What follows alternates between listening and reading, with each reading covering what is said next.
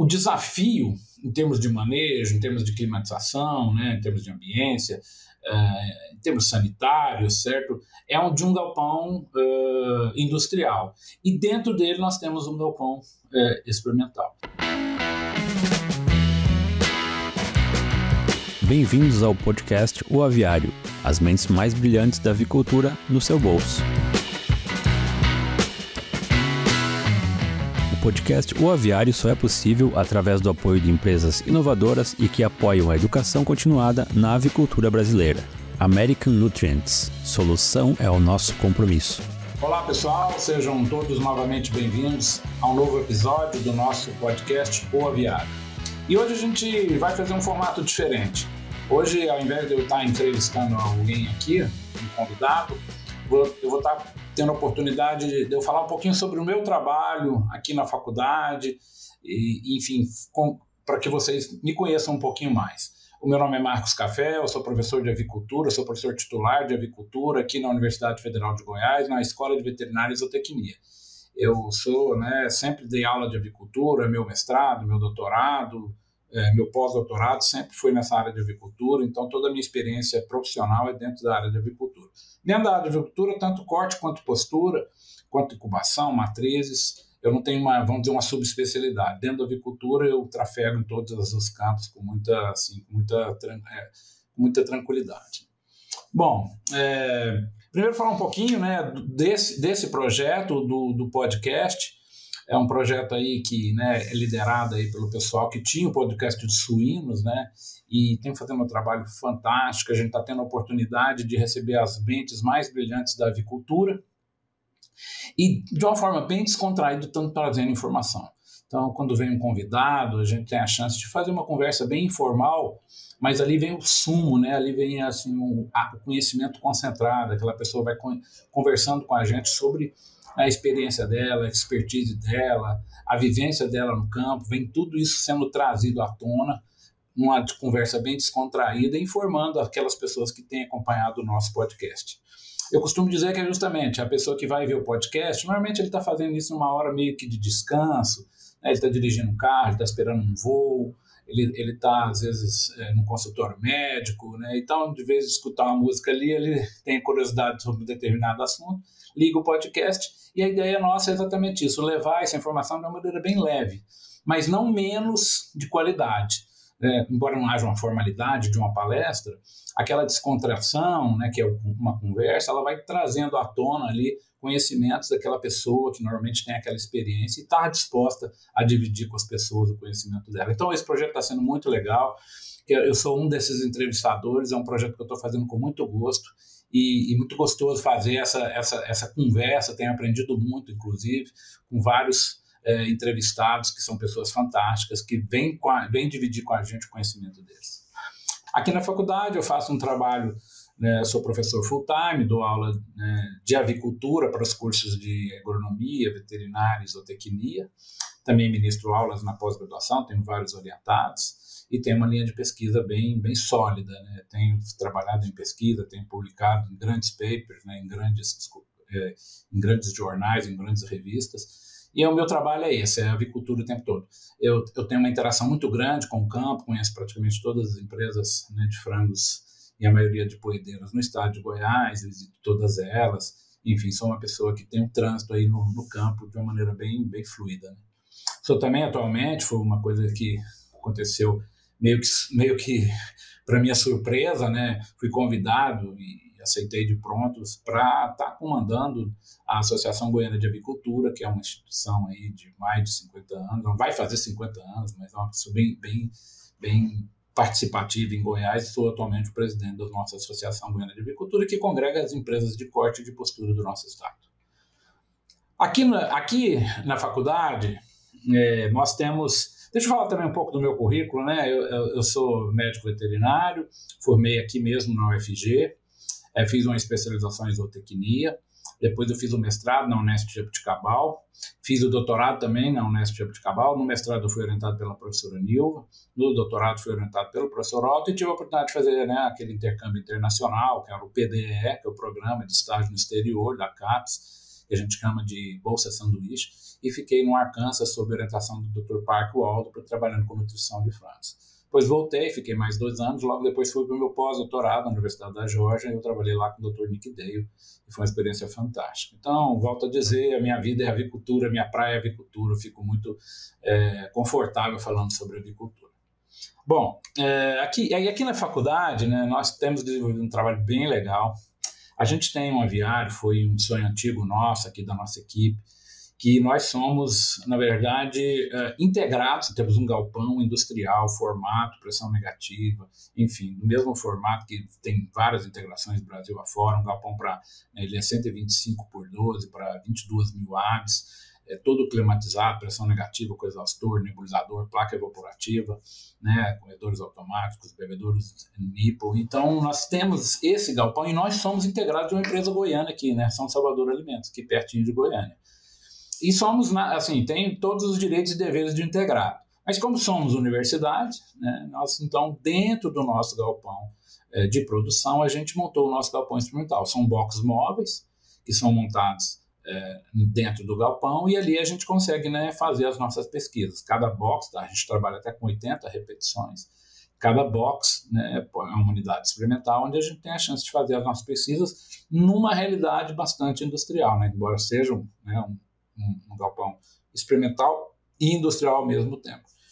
E isso tem, tem, tem feito a gente né, fazer grandes, grandes parcerias e eu, eu queria ressaltar e aproveitar aqui esse momento para agradecer né, as parceiras que, que, que acreditam na gente, aquelas empresas que nos dão a oportunidade de fazer a parceria, trabalhar junto.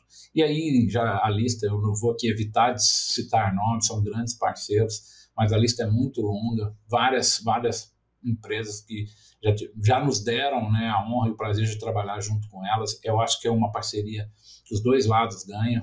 A empresa vem com a sua expertise, com o seu corpo técnico, a universidade entra né, também com o seu corpo técnico, com a sua estrutura e, e gera trabalhos de, de, de, interesse acadêmico e também de interesse comercial e industrial.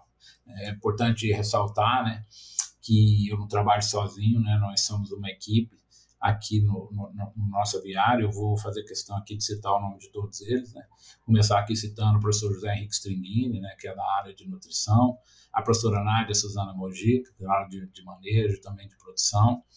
Tá? O Henrique e Nádia, nós somos né, parceiros, entramos na universidade juntos e desde lá a gente tem trabalhado junto. Nós temos uh, a professora Ana Maria, que é na área de patologia, que foi uma recém uma pessoa recém que entrou na, na universidade, que na área de, de patologia, né, avícola, de ornitopatologia, de produção de, de sanidade de aves. A doutora Fabiola, a professora Fabiola, que é na área de fábrica de ração, também nutrição. A professora Heloísa Helena, que é na área de metabolismo, também é uma pessoa que tem muita experiência com avicultura, nos ajuda muito nos projetos de pesquisa. A professora Alessandra, que também é era da nutrição, que também dá um apoio substancial aqui na, na equipe, né?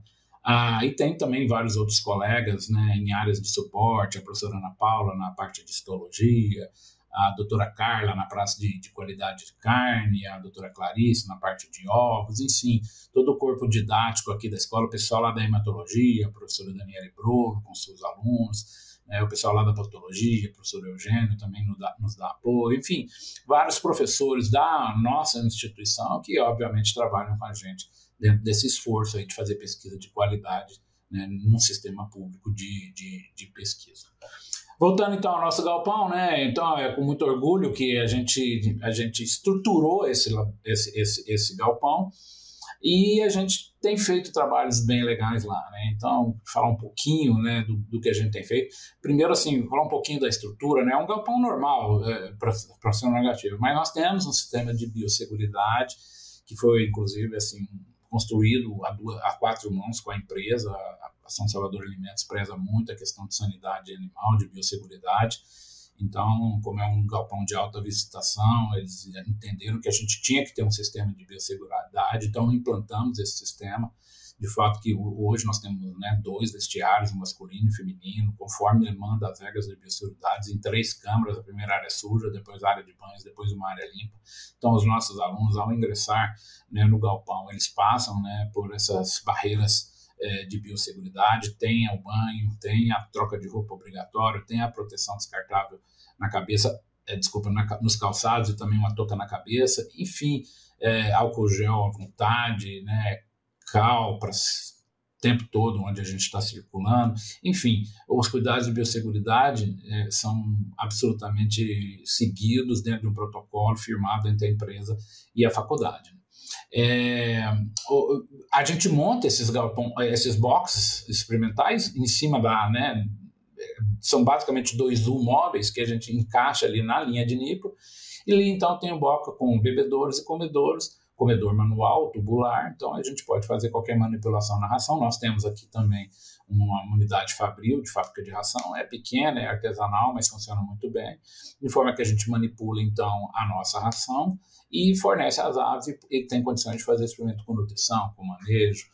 Obviamente que não tem como a gente fazer experimentos de sanidade, com algum tipo de desafio microbiológico, mas na parte de nutrição e manejo a gente tem feito coisas bastante legais aqui na universidade. É, então, a, a, pesquisa então vem o lote né, natural da integração, a gente faz é, esse arranjo e, e, quando chega os pintinhos já vem as aves sexadas, normalmente a gente quase todos os experimentos a gente trabalha com lote sexado, a gente trabalha com aves macho, né, pintinhos macho, e aí a gente instala o experimento e aí começa, né, enfim, os estudos que a gente tem feito. É, a gente tem também um abatedor artesanal que, que é muito, que facilita muito o nosso trabalho. Então, na hora de quando termina o experimento, a gente tem chance de fazer qualquer tipo de colheita de órgãos com muita calma, com muita precisão. Então, assim, qualquer tipo que seja o órgão, com todas as, é, as cuidados que requer aquele tipo de colheita, seja de sangue, seja de órgãos. Às vezes a gente precisa de colher material para analisar a microbiota, tem que ser uma colheita com muito cuidado para não contaminar a amostra. Então, nós temos o nosso abatedor, do lado nós temos toda uma sala de, de colheita de amostras que dá uma qualidade de, de colheita de amostra muito segura para a gente fazer as análises que têm que ser feitas. É, antigamente a gente meio que fazia em parceria com pequenos abatedouros, mas a gente entendeu que aquilo, pela velocidade que requer, né, pela movimentação de gente que requer, a gente investiu nesse pequeno abatedor. É muito simples, mas está dentro da faculdade, a gente consegue fazer é, dentro da velocidade necessária para não ter abrir mão da qualidade da colheita dos materiais. É, o abatedor é todo completo, com fábrica de gelo, atordoamento por eletronarcose, que é importante no, né, na, nos comitês de ética e de uso em animais em pesquisa. Então, nós temos é, é, depois a escaldadeira, a depenadeira, enfim, um, é tudo azulejado, tudo de inox, é pequenininho, mas funciona muito bem exatamente para dar suporte né, aos, aos nossos, às nossas áreas de campanha, aqui dentro da faculdade mesmo, é claro que é um pouquinho distante do, do, do, do galpão, mas é, é, é, dentro da faculdade, a gente então, no último dia do experimento, a gente pesa as aves e já traz para o abatedor para fazer a colheita dos órgãos e mais o que for necessário. É, nós temos também uma estrutura, mas eu estou focando aqui esse galpão de frango. Nós temos toda uma estrutura de poedeiras, de outras espécies, de codorna, por exemplo. Já trabalhamos com aves caipiras. Nós temos é, matriz, tem um pequeno galpãozinho de matriz, dá para a gente fazer alguma coisa. Não dá para fazer repetição da matriz, mas fazendo o ovo como repetição, nós temos possibilidade de quatro tratamentos com matriz. A gente tem feito alguma coisinha, fizemos este ano agora o nosso primeiro trabalho com matriz. Então, a gente é, é, é pequeno, é simples, mas responde muito bem, né, às vezes, algumas necessidades de algumas empresas e as nossas curiosidades científicas a gente consegue também é, fazer essa experimentação gerando esse tipo de dado. Né? Eu vou falar um pouquinho uh, sobre alguns resultados, naturalmente eu não vou citar nomes comerciais do que a gente, do que a gente tem, tem visto aí no campo, e fazer alguns comentários sobre esse tipo de, de experimentação dentro do galpão de produção. É, então, eu, eu, eu, eu, eu costumo dizer que é, o desafio em termos de manejo, em termos de climatização, né, em termos de ambiência, uh, em termos sanitários, certo? É um, de um galpão uh, industrial. E dentro dele nós temos um galpão uh, experimental. E, obviamente, que uma coisa funciona junto com a outra. Então, tem a vantagem desse desafio ser o de campo, o que é normal, mas tem a desvantagem de tudo que está acontecendo no lote também está acontecendo na pesquisa. Então, eu vou dar um exemplo muito, muito, muito simples e até é, explicando que, o, como é legal a questão de interpretar resultados. Né? Muitos dos nossos experimentos a gente faz um, um controle negativo sem a utilização de, de promotores de crescimento, né, ou de antibióticos melhoradores de desempenho. E nesse mesmo experimento nós temos um controle positivo onde a gente usa alguma molécula como promotor de crescimento. Uma ramicina, uma bacitracina, uma virginincina, enfim, a gente usa algum tipo de antibiótico né, para fazer aquele efeito do controle positivo. E nos outros tratamentos, naturalmente, nós estamos testando ali um ácido orgânico, um óleo essencial, um probiótico, está né, tá tudo ali mais ou menos junto. E é muito comum, pessoal, que muitos dos nossos controles negativos, ou seja, aquele grupo onde não tem o antibiótico e que o desempenho não é muito ruim. Então, assim, eu falo, mas pô, tirou, tirou o, anti, é, o, o, o, antibiótico e o desempenho foi igual como se tivesse antibiótico. Então, talvez é uma limitação desse tipo de, de, de, de, de galpão, uma vez que as aves que estão fora do experimento estão naturalmente na ração delas, que vem da empresa, muito, em muitos casos elas estão ingerindo né, o promotor de crescimento. Então, ali um, um efeito protetivo, efeito de manada, né, de, de, de população produtiva naquela ave que está dentro do box e não está ganhando, ou não está ingerindo o promotor de crescimento. Então, é muito, é, é muito comum dos nossos resultados, não é, não, é, não é regra. Eu digo que talvez 60% a 40% dos nossos controles negativos não são piores que os nossos controles positivos. Inclusive, teve um experimento interessante que a gente fez aqui ó, já há algum tempo, que a gente fez um controle super positivo, né, botando, assim, às vezes uma interação de antibióticos, botando doses bem, bem robustas de antibióticos, mas mesmo assim não tinha efeito maior do que às vezes o controle negativo.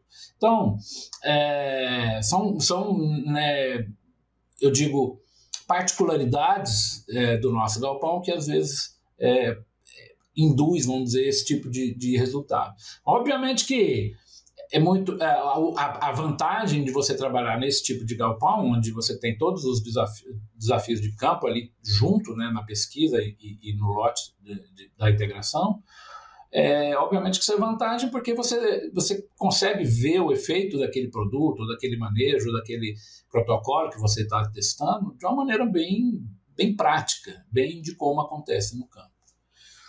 Bom, é, uma das nossas linhas de pesquisas que a gente tem trabalhado muito aqui na, na, na UFG é com a, os produtos que substituem os antibióticos. Né? Então, probióticos, ácidos orgânicos, óleos essenciais, é, pro, é, é, é, enfim, toda essa, essa gama de, de, de, produtos que visam substituir os antibióticos. E, assim, gostaria de ter tempo aqui para a gente poder discutir trabalho por trabalho e mostrar para vocês os resultados que a gente tem alcançado. Mas, de uma maneira geral, é, o, o, que a gente percebe é que quase todos esses, esses produtos que a gente tem testados, quando a gente faz a comparação né, com o produto com o, o, controle positivo, ou seja, com o uso do antibiótico, normalmente o desempenho é muito semelhante e estatisticamente não há diferença entre eles. É claro que muitas das empresas, é, às vezes, gostariam que o produto fosse melhor com antibiótico. Em alguns casos até isso acontece, embora não sejam muito comuns. É, mas de qualquer jeito, é, isso tem mostrado que todas essas ferramentas bem utilizadas todos esses produtos bem utilizados, eles te, conseguem né, é, substituir de uma maneira ou de outra os antibióticos. Eu acho que é uma linha bastante interessante, eu acho que já, toda a Europa já não usa, né, já está banido aí os, os, os AMDs, né, os antibióticos melhoradores de desempenho, ou os que a gente chama de promotores de crescimento, e nos Estados Unidos cada vez mais restrito, enfim, alguns países da Ásia também já proibiram. Então, a tendência é que esses, essas moléculas saiam do arsenal do nutricionista para que, né, que a gente tenha, a gente, a gente caminhe para um banimento total do uso cotidiano dessas aves como, né, como rotina. Nós vamos ficar com os antibióticos mais para tratamentos mesmo, mais casos onde a gente precise realmente usar como uma droga para combater algum problema sanitário existente. De qualquer jeito, é, é, essas alternativas a gente tem percebido que funcionam muito bem.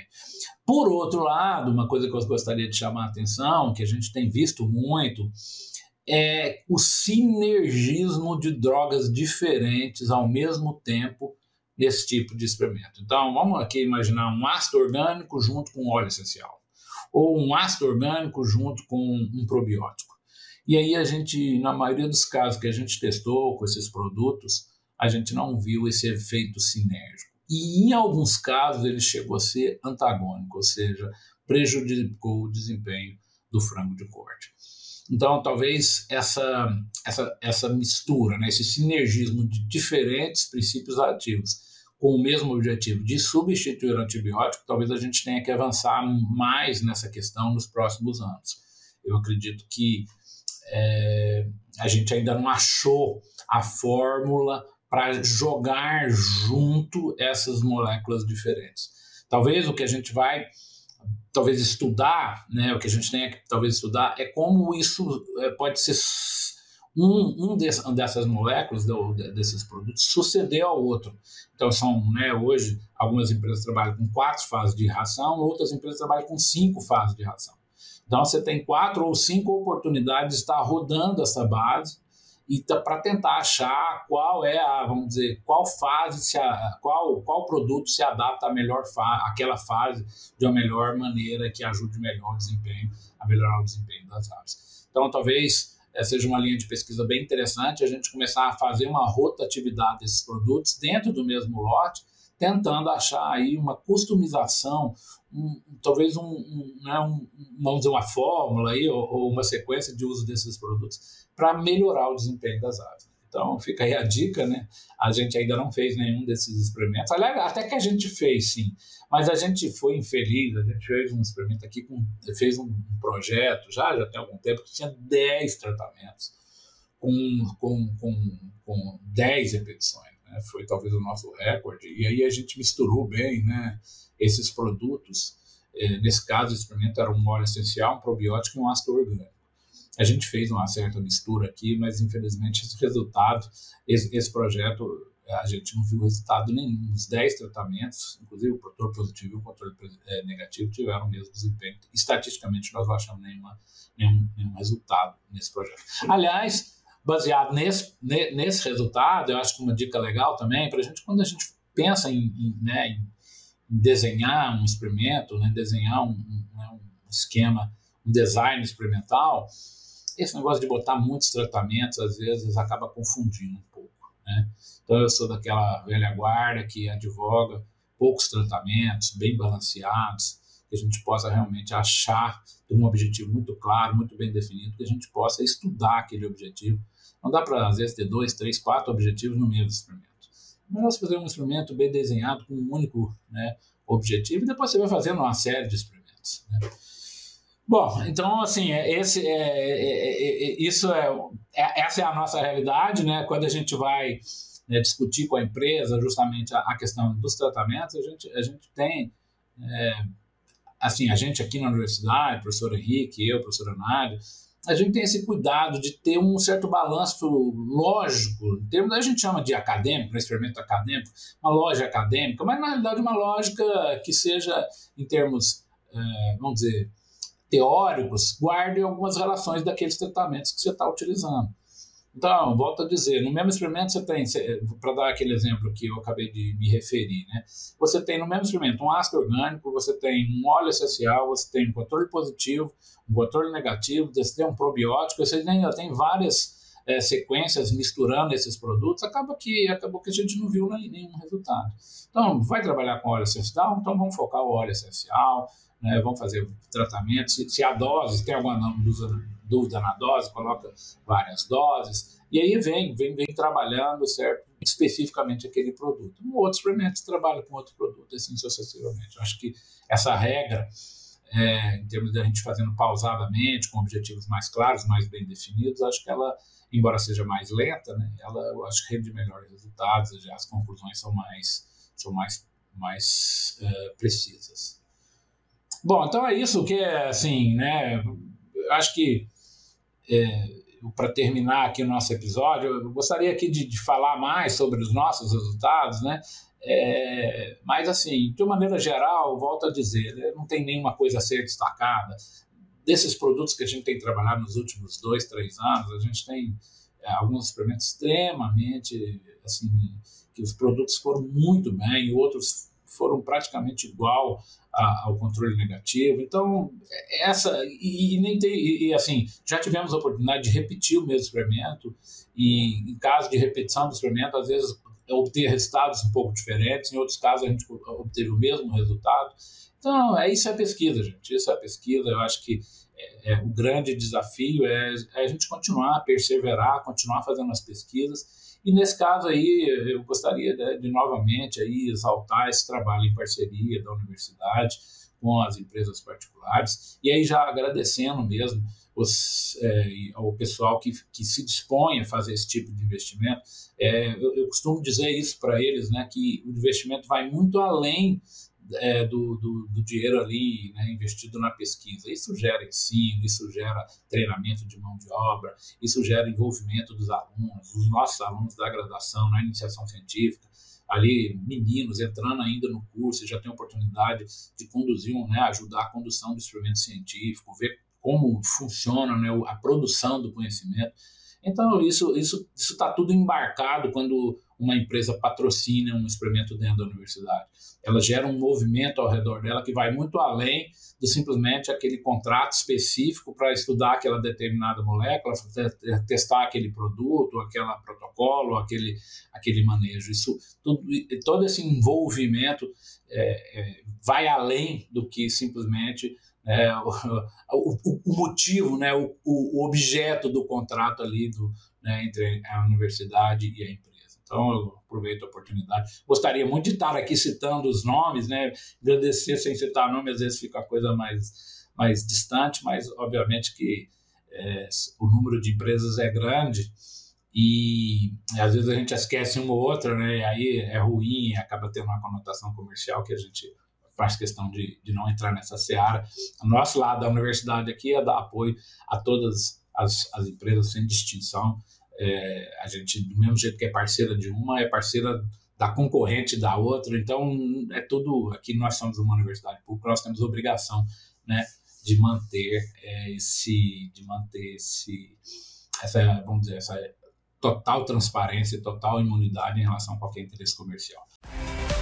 American Nutrients, entregando soluções tecnológicas para o bem-estar e segurança humana e animal desde 2007. Alicerçados ao conceito One Health, os produtos e a inovação da American Nutrients contribuem para a saúde humana, o bem-estar animal e a preservação do meio ambiente.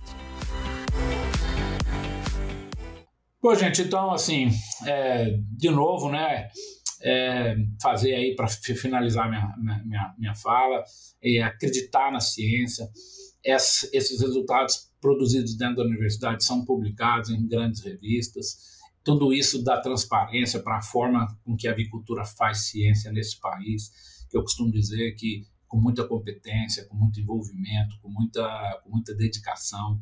É, o Brasil hoje, a nossa avicultura não é grande, não é por acaso, né? todos os elos da cadeia, e inclusive a universidade é um desses elos, dando esse apoio científico, dando esse apoio é, de ciência, buscando novos produtos, ajudando as empresas a desenvolver produtos. Então, é, assim, essa interação entre universidade e iniciativa privada, que na avicultura é uma receita de sucesso, é, a gente tem que estender exclusivo para as outras áreas, porque assim, ciência se faz assim, a ciência é sempre multidisciplinar, a ciência é sempre equipes, sempre muita gente envolvida, sempre às vezes até diferentes interesses envolvidos. É assim que a, a ciência cresce nesse, nesse, né, nesse caldo, né, onde várias, é, vários fatores estão envolvidos, várias instituições estão envolvidas, várias pessoas estão envolvidas. Isso, isso dá, né, dá uma força para a gente ter esse crescimento científico que o Brasil tem, tem tido, né, a nossa agricultura tem, tem tido aí uma força muito grande para desenvolver é, a nossa agricultura.